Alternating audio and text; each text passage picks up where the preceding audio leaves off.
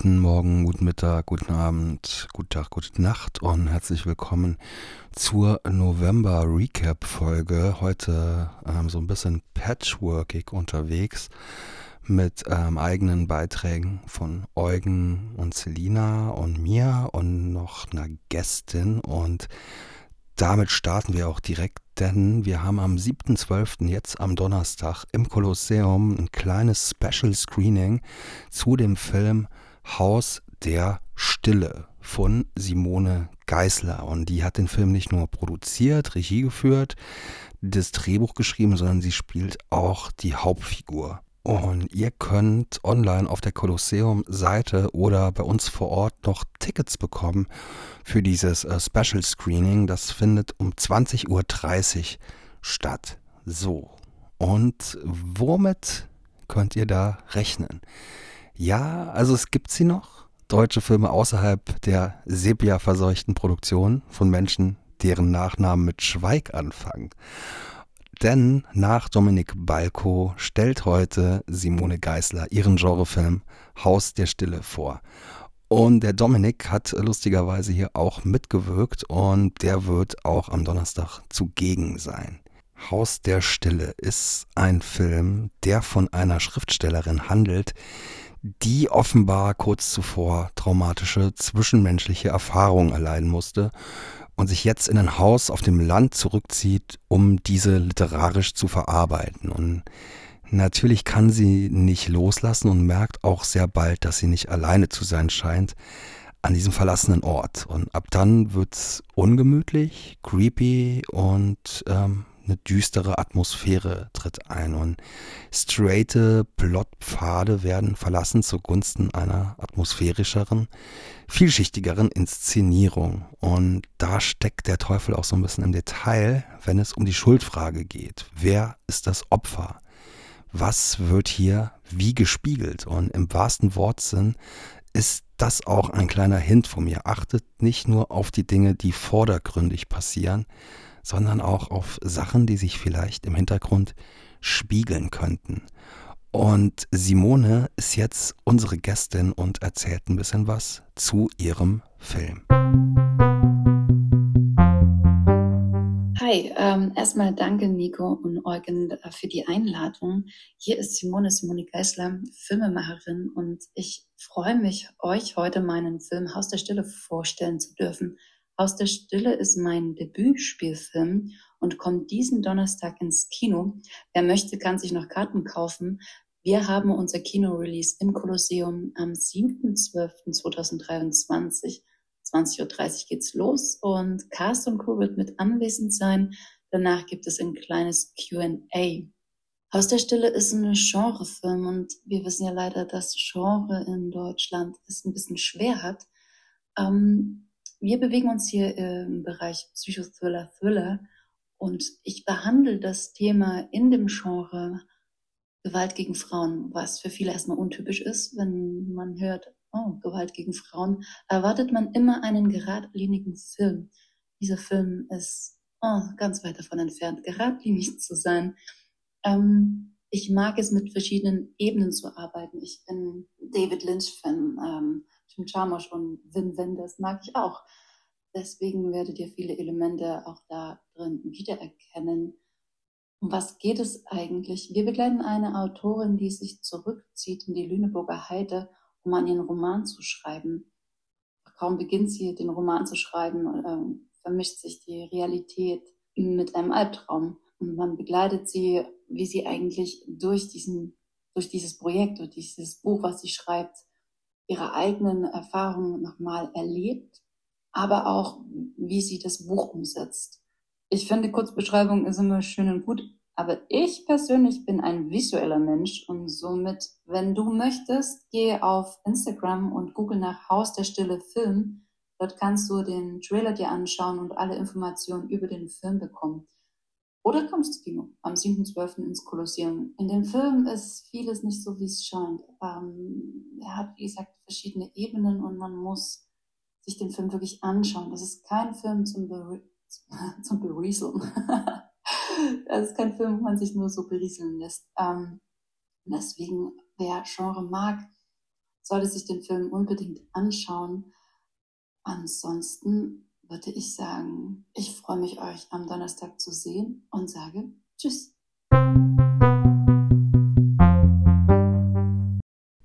Vielen Dank. Wir sehen uns am Donnerstag, den 7.12. um 20.30 Uhr im Kolosseum und ihr könnt da noch Tickets für kriegen.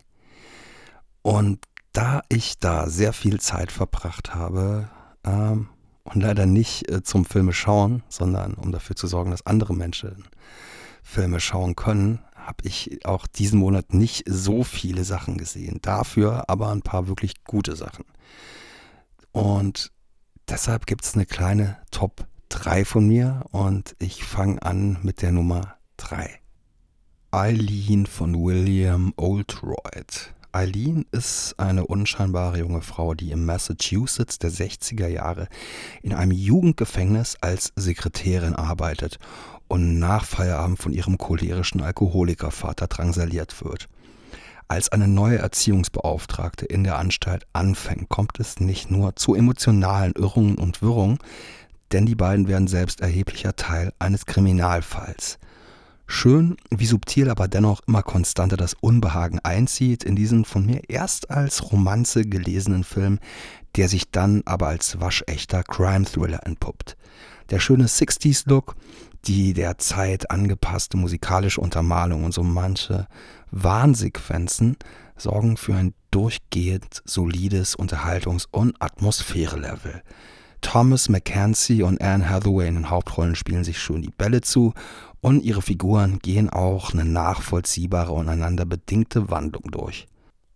Mein Platz 2 in dem Monat Bottoms aus diesem Jahr und jetzt bei Prime nach dem von mir sehr geschätzten und in der RegisseurInnen 10 Frauen, zwei Filme Spezialfolge besprochenen Shiver Baby folgt jetzt ein richtig fetter Film von Emma Seligman, die offensichtlich jetzt mit einem viel dickeren Budget arbeiten durfte.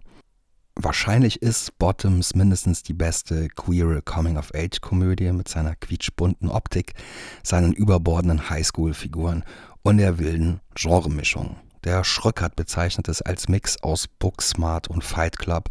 Ich würde vielleicht noch eine Prise Scott Pilgrim und den relativ frischen Polite Society in den Ring werfen, denn es gilt mit kruden Kampfkünsten den Love Interest zu beeindrucken und das in einer sehr comichaften Welt. Für mich ist es trotzdem ein bisschen anstrengend, wenn sich ein Film seiner selbst und seiner Metahaftigkeit zu bewusst ist. Das reißt raus oder ich kann mit so einem Humor nicht so gut relaten. Bei Bottoms schreit aber alles so sehr statt zu flüstern und die Regler sind durchgehend auf 11 von 10 gepegelt, sodass Pacing technisch keine Sekunde bleibt, sich über diese Metasachen Gedanken zu machen oder sich gestört zu fühlen definitiv die ikonischste queere Coming-of-Age-Komödie und das nicht nur mit der Hilfe der Musik von Charlie XCX, die das Wort Iconic erst Iconic gemacht hat. Meine Nummer 1 diesen Monat ist die dreiteilige Miniserien-Doku Echt unsere Jugend von Kim Frank. Zu sehen in der ARD Mediathek. Und da gibt es auch schon eine kleine Connection zu einer anderen Folge, denn Jim Button, meine gute Kumpelin, war schon in der großen Musikfilm-Revue-Folge und für die hat Kim Frank mal ein Musikvideo gemacht.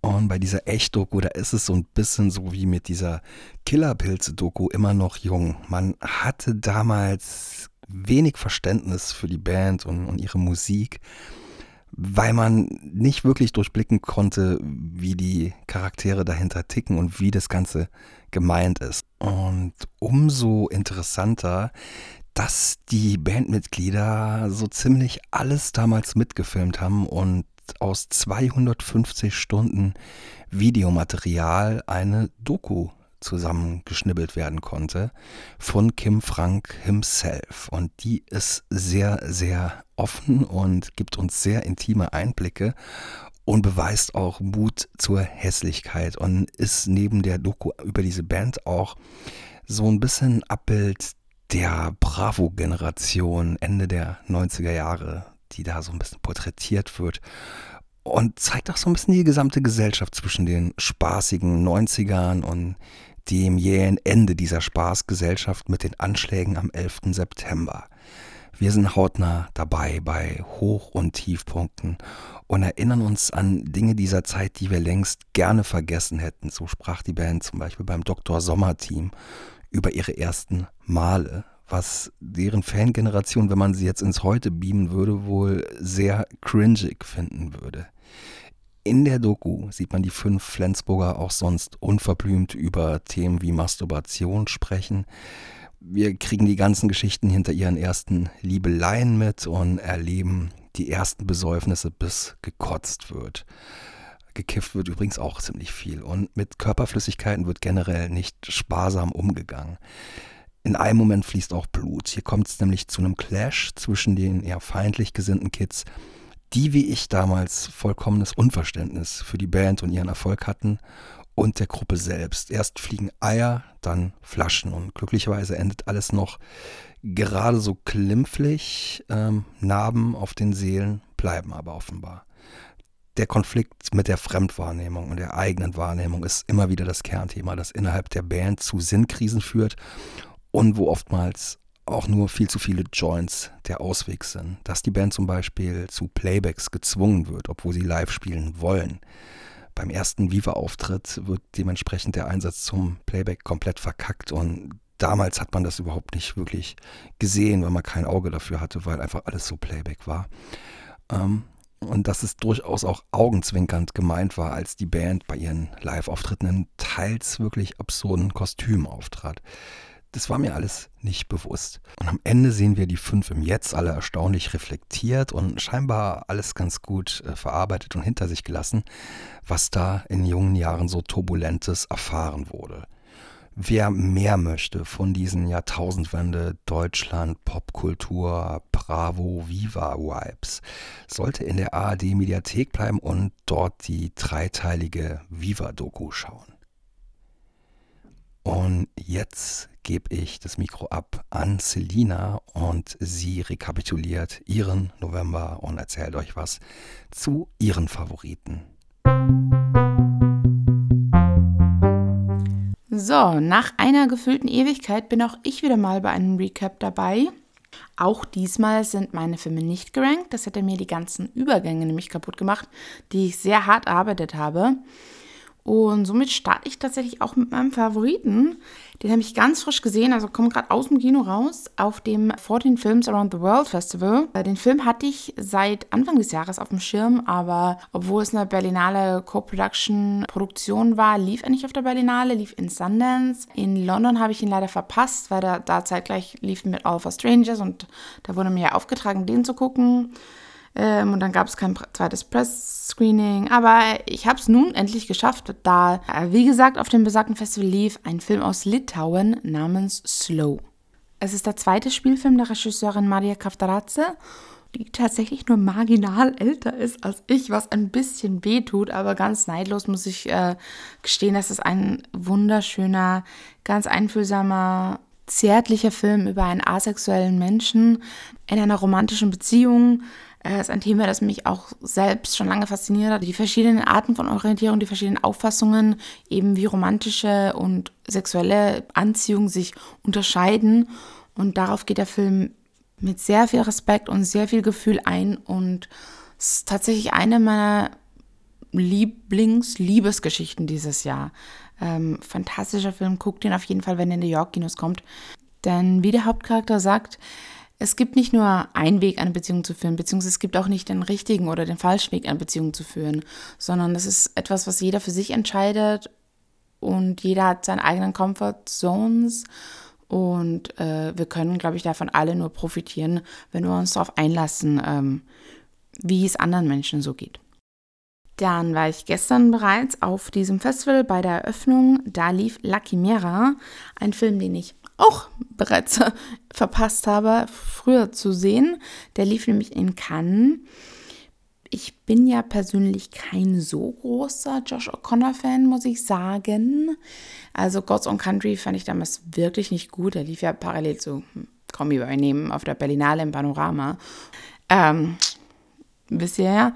Ähm, ja, aber tatsächlich hat mich der Junge Brite dann in diesem Film richtig überrascht. Also da spricht fast ausschließlich Italienisch, gibt sich ganz seinem Charakter hin. Also es ist wirklich, der ist nicht umsonst äh, nächste Woche nominiert für den European Film Award als bester Schauspieler. Äh, mit dem Film selber hatte ich ein bisschen Anfangsschwierigkeiten. Die Erzählstruktur war, war schwierig für mich nachzuvollziehen. Es muss auch sagen, es ist mein erster Alice Rohrwacher Film gewesen. Das macht schon alles Sinn, was sie uns zeigt, aber er lässt sich halt sehr viel Zeit, die Sachen zu etablieren. Und es braucht halt wirklich dann bis zum Schluss, dass wir sehen, wie das verknüpft ist. Aber es sind auch wirklich fantastische dramaturgische Entscheidungen da drin. Also äh, vom geflippten Bild zu POVs, wo der Charakter selber reingeht, zu ähm, aufgespeedeten Szenen. Wir haben sogar eine Musikgruppe, die das Geschehen musikalisch begleitet, so ähnlich wie in ähm, There's Something About Mary. Verrückt nach Mary, dieser ähm, Ben Stiller Sperma im Haarfilm. Ähm, ja, es vergeht tatsächlich keine Podcast-Folge hier, wo ich nicht das Wort Sperma benutze. Und das ist halt ungewohnt für einen Arthouse-Film, auf so humorvolle Weise in Bild und Ton zu experimentieren. Und ja, wie gesagt, es ist ein bisschen langsam, also man braucht, also ich habe meine Zeit gebraucht, bis ich reingefunden habe. Und es haben auch tatsächlich ein paar Leute den Saal vorzeitig verlassen. Wenn ihr das Sitzfleisch habt, wenn ihr Arthouse-Filme mögt ja, Gruppenfans, also ihr kommt, glaube ich, auf eure Kosten. Es schadet ja auch nicht, sich ein bisschen auf Challenges nächstes Jahr vorzubereiten. Und wer mich diesen Film auch noch nahelegen kann, sind Fans von Isabella Rossellini. Die spielt nämlich Josh O'Connors äh, Schwiegermutter. Mehr will ich dazu gar nicht äh, sagen, weil das wäre schon wieder zu viel. Ähm, aber die Dame hat auch einen ganz guten Lauf dieses Jahr auf ihre alten Tage, wenn ich das mal so sagen darf. Ich spreche nicht von Marcel the Shell with Shoes On. Ein Problemist habe ich auch nicht gesehen, aber Cat Person. Der läuft aktuell auch in den New York Kinos. Ähm, den habe ich tatsächlich bei unserem Pre-Cap vergessen zu erwähnen. Den hatte ich in der Pressevorführung gesehen. Da geht es um Dating in unserer modernen Welt. Und ich verstehe tatsächlich den Hate nicht, den dieser Film bekommt. Ich denke mal, das kommt daher, dass er Leute auf beiden Seiten des Spektrums dieser Debatte ein bisschen anpisst, denn er versucht äh, zu zeigen, wie sich Frauen in gewissen Situationen fühlen, wie die in Sachen reininterpretieren, wie deren Schlussfolgerung sieht, aber er zeigt auch die Seite von Männern, dass sie sich oft gar nicht so viele Gedanken über diese Sachen machen und dass da eben ein Hauptproblem vielleicht herrscht. Ähm, Misskommunikation in der Kommunikation. Und das sind einfach Sachen, die beide Seiten nicht zugeben wollen, dass da einfach auch viele Fehlentscheidungen eine Rolle spielen.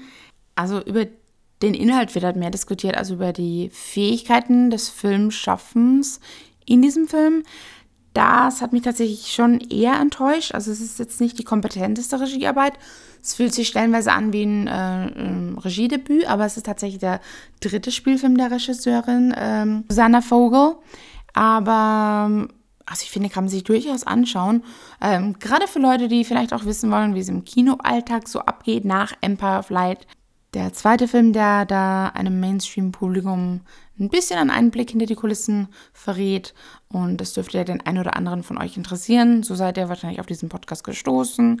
Ähm, ja, also wenn ihr, ich will mal sagen, wenn ihr eine Unlimited-Karte habt, habt ihr ja nichts zu verlieren. Ähm, oder Kinogutscheine gibt es jetzt zu Weihnachten auch. Ansonsten kann man natürlich auch warten, bis der im Streaming läuft, aber es ist auf jeden Fall ein Film. Ich denke nicht, dass man den wirklich bereut, wenn man ihn gesehen hat. Und jeder, wie gesagt, der, der auch selber Probleme vielleicht einfach hat, in der Datingwelt Fuß zu fassen, und das sind nicht wenige, die werden sich da, glaube ich, ein bisschen ertappt fühlen. Vielleicht lernen die auch ein bisschen Fehler einzugestehen durch diesen Film. Und auch da, denke ich, ist einfach nichts verkehrt, wenn man sich das mal anguckt. Dann, ach so, habe ich gesagt, wie der Film heißt? Äh, Cat Person. So, von einem Katzenfilm zum nächsten. Der liebe Eugen hat mir einen Fire TV Stick eingerichtet und dann haben wir den auch gleich ausprobiert und sind auf ein sehr bizarres Poster gestoßen, das uns dann angelockt hat, diesen Film zu sehen. Der heißt Be My Cat, a Film for Anne. Und ich muss sagen, dass das ein brillantes Konzept ist für jemanden in einer rumänischen Kleinstadt mit wirklich den geringsten Mitteln für den Film, die man sich vorstellen kann, wie man da dann doch etwas hm, erstellt, was Hand und Fuß hat, dass es hier wirklich einfach brillant ähm, die Sachen genutzt, die einem zur Verfügung stehen. Und zwar ist es ein Found-Footage-Film von jemandem, der einen Spec-Film dreht, praktisch für Anne Hathaway, da er die sehr gerne in seinem nächsten Film casten möchte. Und deswegen filmt er so seine Proben mit anderen Schauspielerinnen und nimmt die Anne, die er ihm adressiert, an die dieses Video gehen soll, die nimmt er mit auf seine Reise, wie er zum dem Regisseur wird, den sie verdient hat. Und ja, mehr will ich gar nicht sagen. Es ist ein sehr, sehr bizarrer, weirder Horrorfilm ohne viel Splatter. Ähm, also für die Leute, die Horror interessiert sind, aber Blut und Eingeweiden nicht viel abkönnen. Das ist ein Film für euch, den könnt ihr gucken. Ähm, Be My Cat, ein Film aus Rumänien. Und das ist auch mein Stichwort für den nächsten und letzten Film, Watcher. Der äh, ist jetzt endlich auf Sky gedroppt. Da geht es um ein amerikanisches Pärchen, die nach Bukarest ziehen. Er hat dort einen wichtigen Job, also verdient so viel Geld, dass es sich für die gelohnt hat, dahin zu ziehen. Ist ja auch günstig zu leben dort. Ähm, aber sie hat jetzt nicht so viel zu tun. Sie guckt den ganzen Tag aus dem Fenster und merkt dann, dass da jemand zurückschaut. Und ich mag solche Geschichten total gerne. Also ich, äh, seit ich das Kind Rear Window geguckt habe, das Fenster zum Hof, ziehen mich solche Voyeurs-Geschichten an. Also dieses, wer sind unsere Nachbarn, wer guckt rein und äh, wer sieht, welche Seiten von uns in welchem in welcher Perspektive, das wir gar nicht mitbekommen. Solche Dinge interessieren mich echt wahnsinnig und deswegen war ich sehr gespannt auf diesen Film. Und der ist echt mega atmosphärisch. Es ist ein Slow Burn, also es ist sehr viel Charakterarbeit steckt da drin. Wir, wir füllen mit mit ähm, der Hauptfigur, gespielt von Michael Monroe, wie, wie sie sich da fühlt, wenn sie daneben steht und eben kein Wort versteht, wenn der Freund mit den Nachbarn auf Rumänisch spricht oder mit der Polizei oder wenn sie sich da sehr notdürftig verständlich machen möchte im Supermarkt, ob sie Zigaretten kauft oder eben nicht. Das ist, das gefällt mir eigentlich fast mehr als die eigentliche Horrorkomponente. Die fühlt sich dann doch sehr erzwungen an. Und dadurch, dass der Film halt auf einer Ernsthaftigkeit aufbaut, kann man das jetzt auch nicht unbedingt als Satire oder als super subversiv lesen ja, also es ist wirklich kein schlechter Film, aber es war für mich halt kein rundes Ding. Es war nicht ganz stimmig. Und ähm, ja, da gefällt mir so ein Erotic-Thriller wie The Voyeurs mit Sidney Sweeney einfach besser, weil der sich des Voyeurismus bewusst ist, dass er einen Titel packt, das äh, einfach durch seinen ganzen Film zieht, da komplett auf die Kacke haut und dann somit auch mit diesen zugespitzten Twists davonkommt. Und ich komme gerade drauf, dass das sechs Filme waren, nicht wie vorhin angekündigt fünf. Bitte verzeiht mir diesen Fehler, aber dafür eine ganz nette Statistik. Das waren jetzt fünf Filme von Regisseurinnen. Nur Be My Cat war von einem Token Male Director und zwar Adrian Surfey. So, das war's von meiner Seite. Ich bin gespannt, was meine Kollegen so in petto haben. Und dann hören wir uns in ein paar Wochen bei der großen Jahresrückblick-Folge. Wir haben auch mindestens einen Special Guest. Eugen hat es beim letzten Mal angeteasert. Ich freue mich schon sehr drauf. Bis dahin, macht's gut. Ganz lieben Dank, Selina. Und weiter geht's mit Eugens Recap. Viel Spaß. Hallo, meine drei Recap-Filme, die ich im November geschaut habe, haben tatsächlich alle drei einen deutschen Kinostart im Dezember, weswegen ich sie jetzt einfach in chronologischer Erscheinungsreihenfolge schildern werde.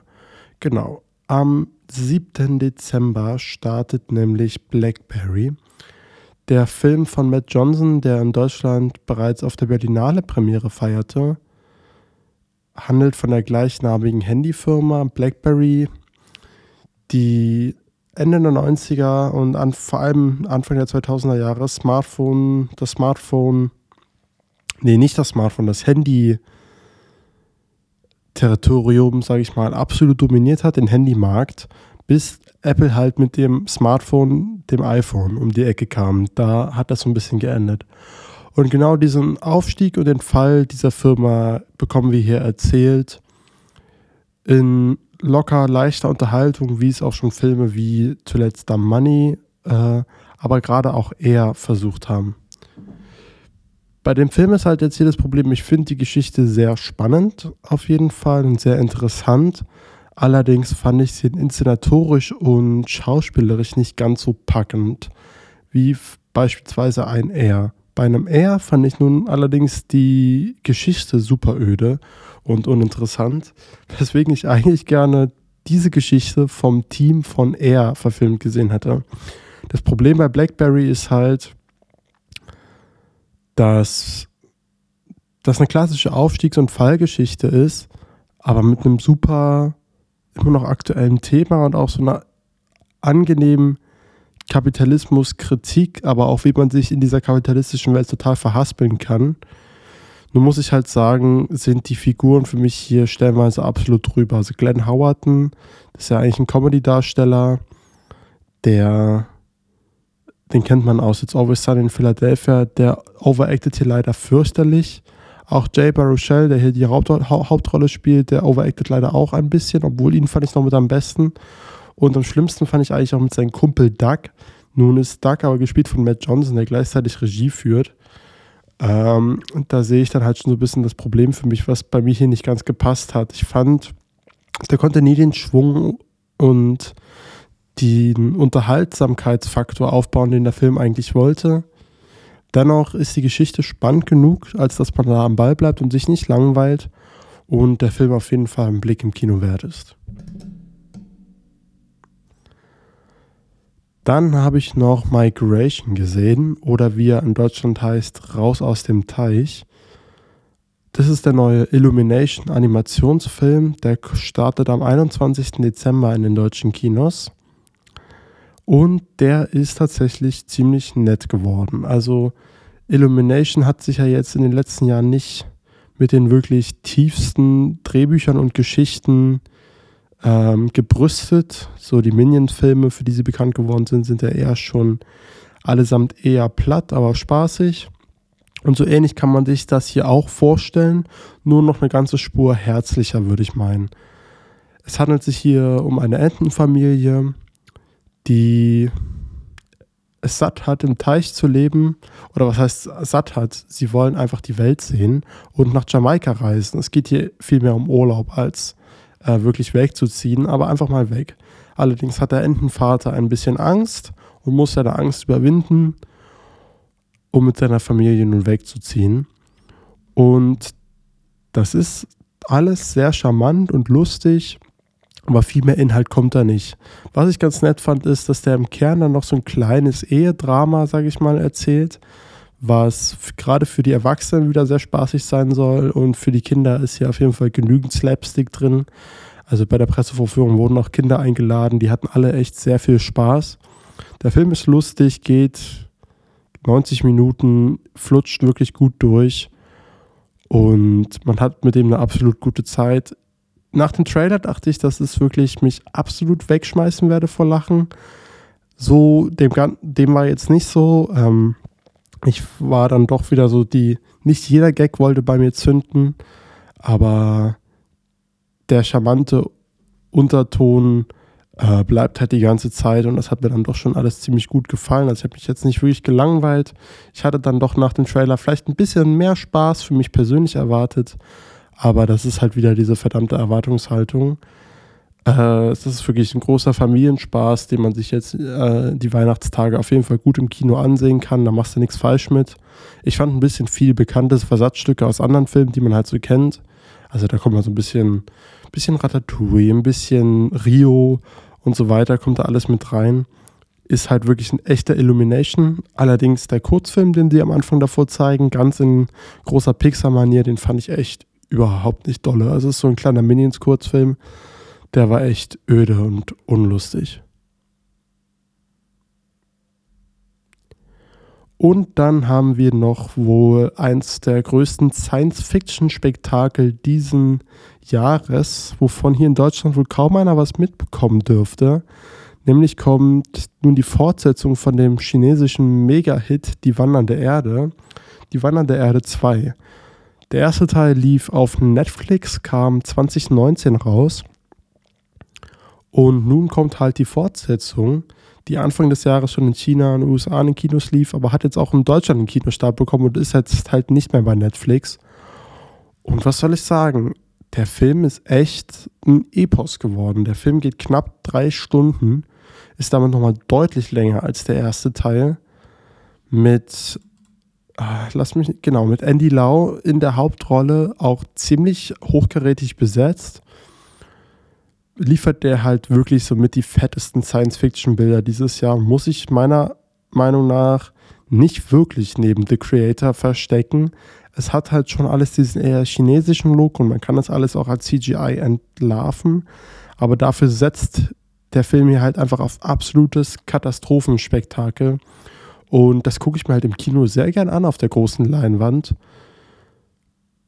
Die Story ist ein bisschen sehr komplex für meinen Geschmack. Man steigt nicht auf Anhieb durch, weil so viele Erzählstränge hier aufgemacht werden, die sich dann auch gegen Ende immer mehr verhaspeln und dass dann auch alles eher zusammengeklaubt wird von bekannten Versatzstücken aus Filmen wie Interstellar oder ja, ich will jetzt auch gar nicht viel mehr verraten. So, es wäre vielleicht schon, befinden wir uns in Spoiler-Territorium, aber vieles dürfte einem auf jeden Fall bekannt vorkommen, was man hier sieht. Dennoch ist das hier alles unfassbar spektakulär in Szene gesetzt. Tolle Action, aber auch das Drama hat eigentlich gar nicht schlecht funktioniert, sodass ich immer war, ach Mensch, das gefällt mir jetzt aber gut. Und jetzt hat mich der Film aber wirklich hier auch so emotional drin. Ich war investiert und hatte echt meine Freude mit dem Film. Es ist wirklich mein Highlight von diesen drei Filmen und eine absolute Empfehlung. Ich denke mal, der wird leider sehr doll untergehen, aber wenn der irgendwo bei euch im Kino kommt, gebt dem mal eine Chance, gerade wenn ihr Science-Fiction- oder Katastrophenfilm-Fans seid. Und lasst euch jetzt auch nicht von der langen Laufzeit abschrecken. Ich würde mal sagen, im Jahr 2023 wurden wir im Kino ganz gut konditioniert für diese langen Laufzeiten. Und schaut euch gerne mal die Wandernde Erde 2 an ist echt ein richtig, richtig fettes Ding, gerade von den Bildern her.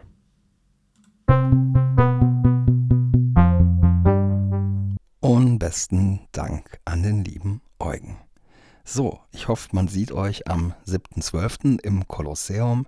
Schaut gern bei uns bei Instagram vorbei, bei Schauplatz Podcast und ähm, hinterlasst uns gerne bei Apple Podcast oder bei Spotify Reviews, folgt uns, abonniert uns und habt noch einen schönen Morgen, Mittag, Tag, Abend, schöne Nacht und bis zum nächsten Mal. Ciao, ciao.